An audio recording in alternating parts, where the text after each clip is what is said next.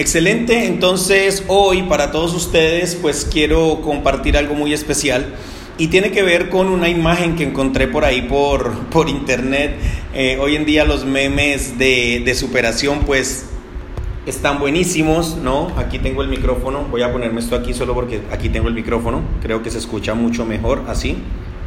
Ok, entonces los memes de superación están buenísimos y encontré una imagen que puse en mi Instagram hoy y es una imagen, esta imagen clásica que antes solamente tenía a un minero abajo cavando que decía y que se estaba regresando y decía que ya se había rendido, luego tenía arriba a otro minero que siguiera y que nunca se rindiera y ya estaba el montón de diamantes ahí, pero ahora hay otra, hay otra imagen arriba de todos ellos en una retroexcavadora sacando todo el oro, perdón, en este caso no son diamantes sino que es oro.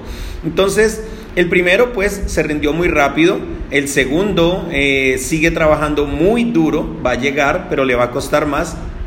Y el último entonces está en una retroexcavadora sacando todo el oro mientras los otros siguen a pico y pala. Pues bien, primer punto que quiero compartirles hoy.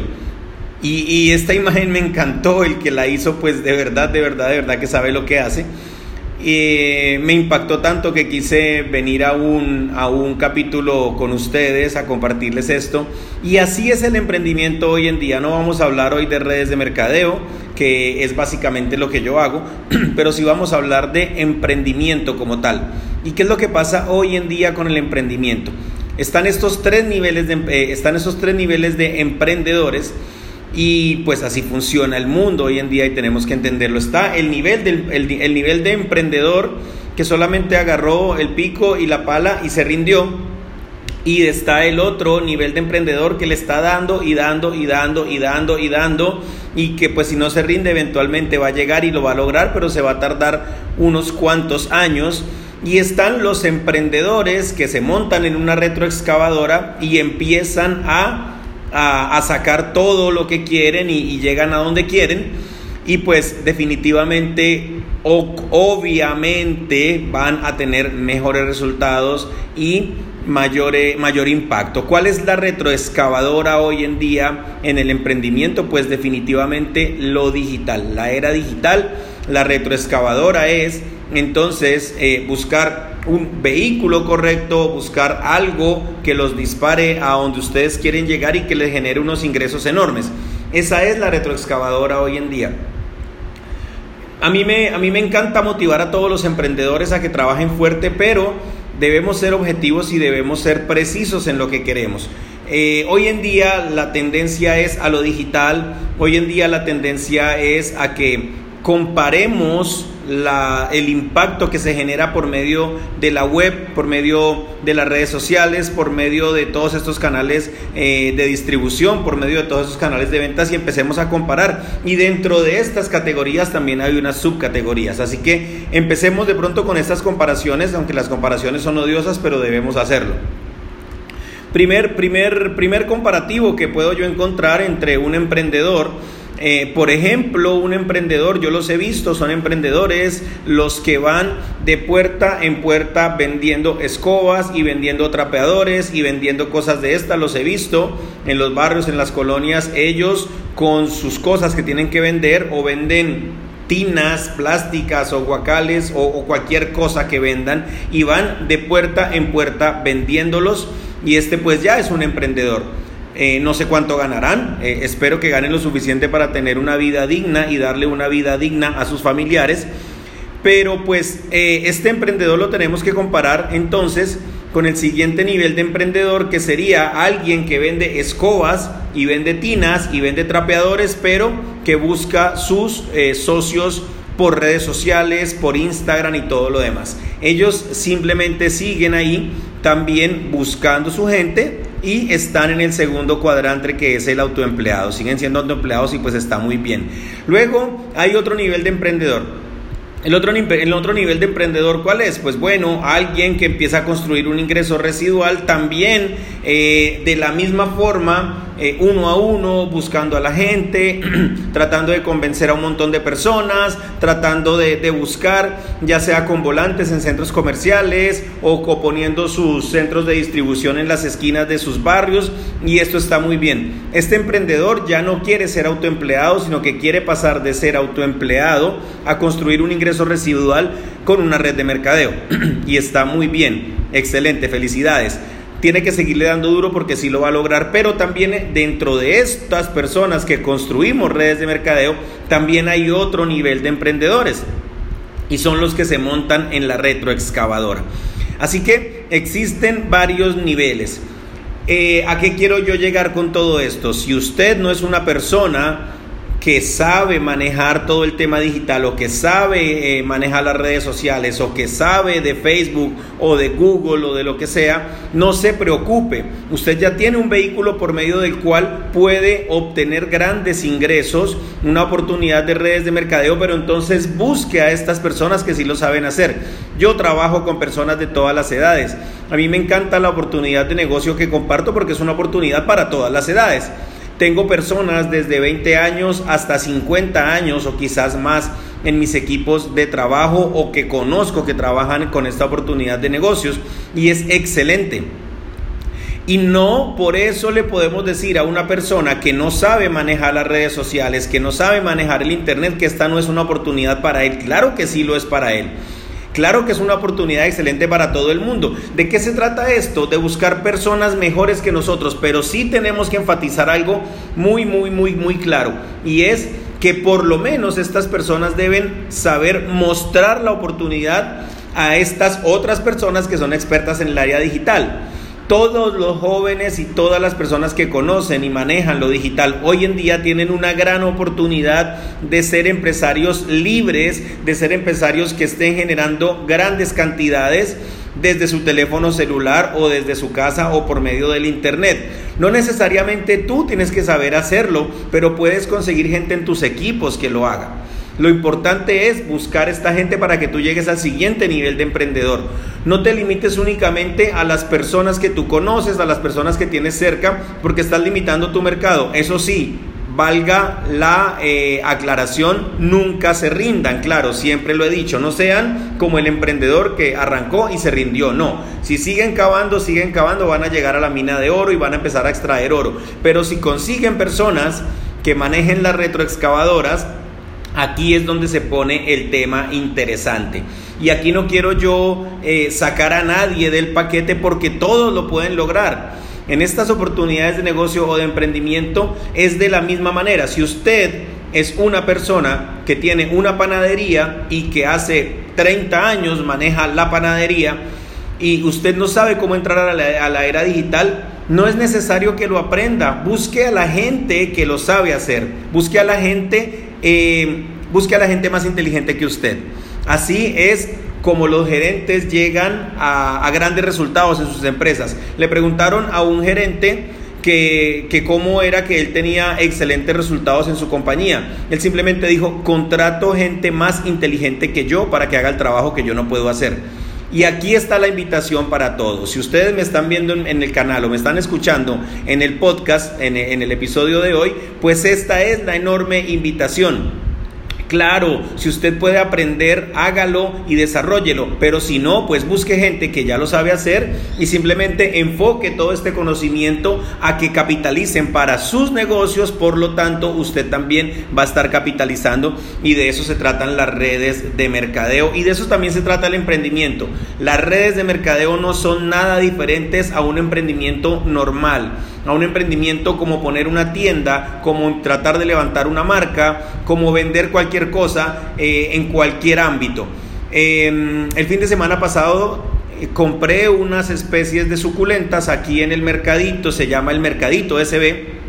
Es una franquicia que alguien desarrolló y que lo que hace es reunir a un montón de personas en un, en un centro comercial o en una plaza, como, como en este caso aquí la, la Torre Futura, y, les da la oportunidad para que ellos pongan ahí sus kioscos de ventas y pues encuentras ahí a un montón de emprendedores.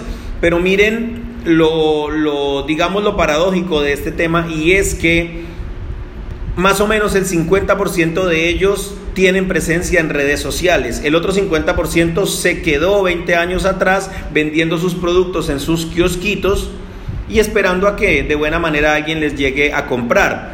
Sin embargo, el otro 50%, el que maneja las redes sociales, también vende sus productos en su kiosquito, pero tiene a personas que le están manejando las redes sociales. ¿Quién creen ustedes que tiene mejores resultados? ¿Quién creen ustedes que, que, puede vender más, que puede impactar más? Ahora, si avanzáramos un poquito más, entonces nuestro emprendimiento nos puede permitir vender productos directamente, contactar personas para que, para que los ve por medio de las redes sociales para que los compren, pero el siguiente paso todavía más interesante es conseguir socios que desarrollen sus, sus propias organizaciones a nivel digital y de paso están moviendo puntos en mi organización. ¿Cómo hago yo para conseguir esa gente? Bueno, aquí está nuestro trabajo. ¿Y cómo hago yo para que esta gente quiera caminar conmigo hasta el final? También hace parte del trabajo de liderazgo. Yo ese ese valor agregado soy yo particularmente. Y pues bueno, para terminar, les quiero contar una anécdota muy, muy chistosa que me pasó ayer en el entrenamiento. Tenía un partido de fútbol, mi cuñado, que ahorita va a estar militando en una, en una liga que se llama la Primero Aficionado, la Liga Primero o Primera Aficionado de aquí del país. Y pues fuimos a apoyar al equipo en un, en un partido que tenían. Mi cuñado no jugó, pero pues bueno, aquí va lo que les quiero contar. Después del partido tuvieron una charla técnica.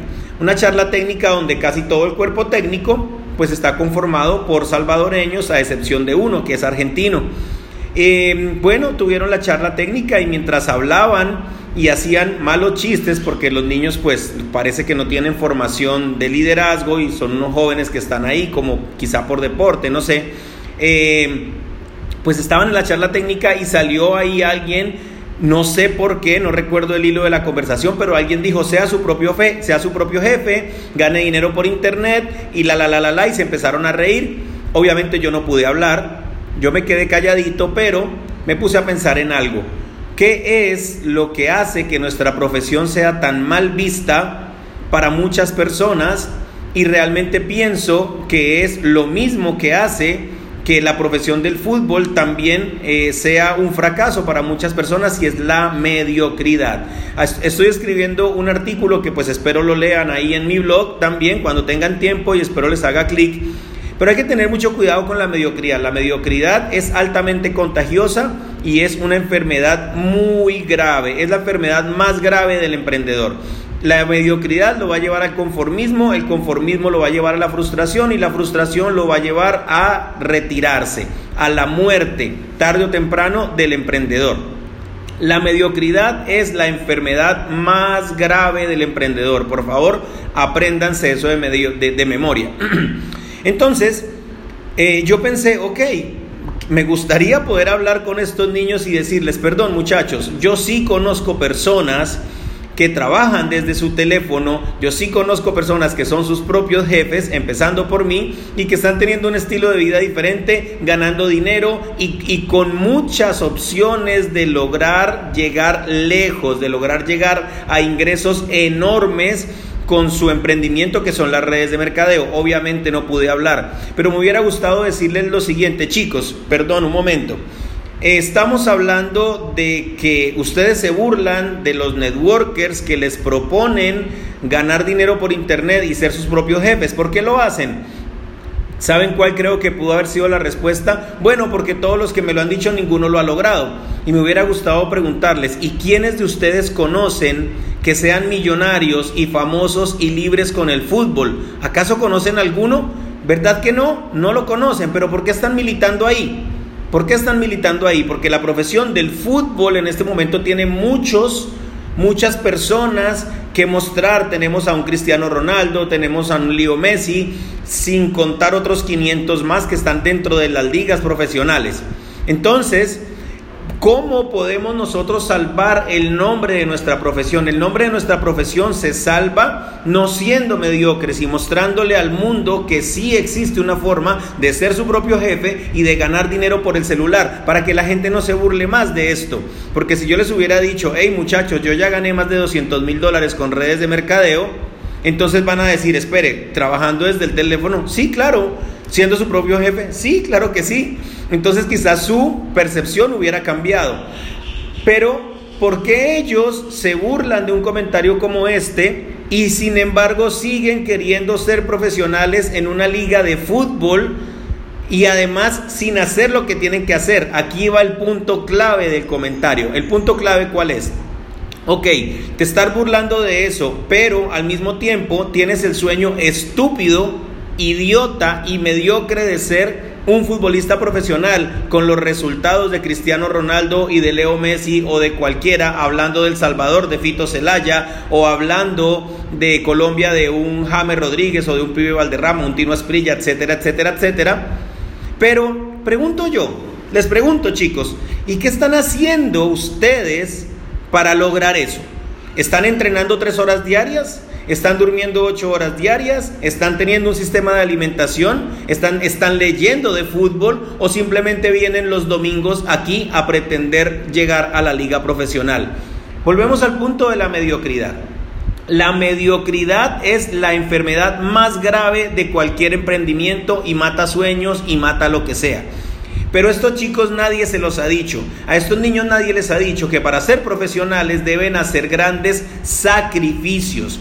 A estos chicos nadie les ha dicho que para, que para llegar a jugar en la primera división de su país tienen que ser los menos mediocres o los no mediocres y para esto tienen que entrenar todos los días, cuatro horas diarias, tren inferior, técnica, resistencia, aparte conocer del fútbol, aparte estar viendo videos del fútbol, esto se llama estar obsesionados con el fútbol. Alguien que está obsesionado no admite excusas y deja de ser un mediocre. Así que para que cualquiera de nosotros tenga resultados en, nuestro emprendimiento, si nadie se los ha dicho, pues entonces se los voy a decir yo porque es lo que me corresponde.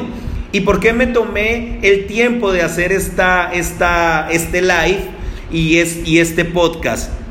Porque quiero decirles algo. Nadie del cuerpo técnico salvadoreño les dijo a estos chicos lo que ellos sí necesitaban escuchar. Nadie.